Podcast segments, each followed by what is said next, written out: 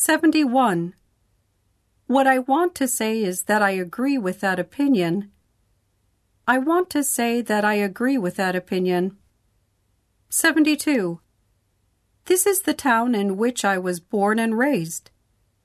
I was born and raised in this town. 73. Nagano Prefecture, where she spent her holidays, has a lot of mountains.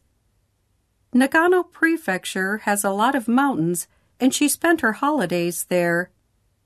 She spent her holidays in Nagano Prefecture. It has a lot of mountains. 74.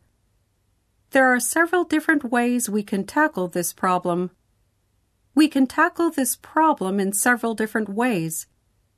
75. This is the town which I think is the best place to live in Japan.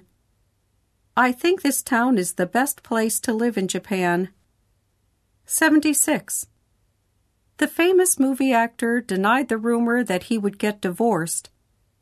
People said that the famous movie actor would get divorced, but he denied that rumor.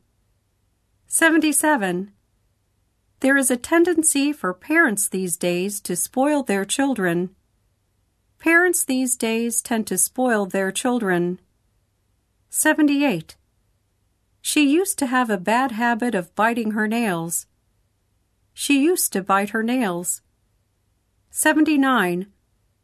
I have many chances to interact with international students. I often interact with international students. 80. The problem is so easy that he can solve it.